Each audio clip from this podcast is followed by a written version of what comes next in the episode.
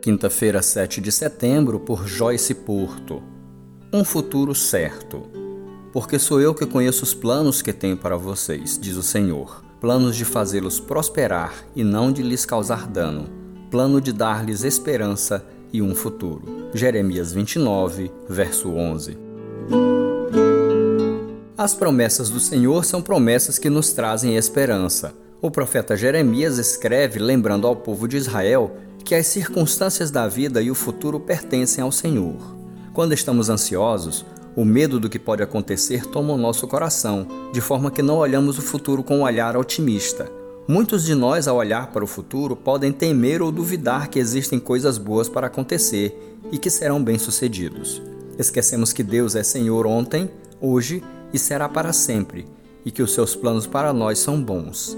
O profeta Jeremias nos lembra dessa linda promessa de Deus, que os pensamentos que ele tem a respeito do seu povo, nós, seus filhos, são pensamentos de paz, pensamentos que nos dão um futuro e uma esperança. Então, podemos descansar e confiar quando enfrentarmos dificuldades, quando tramarem contra nós ou quando não vermos uma boa perspectiva para o nosso futuro, pois sabemos que o Senhor do tempo, o nosso Deus, tem para nós um futuro, e esse futuro é bom. Assim podemos viver com confiança e não deixar que a ansiedade nos domine ou atemorize o nosso coração, porque o nosso futuro está nas mãos do nosso Deus. Que nós possamos viver com a certeza de que os planos de Deus para nós e nossa família são bons e cheios de paz e esperança.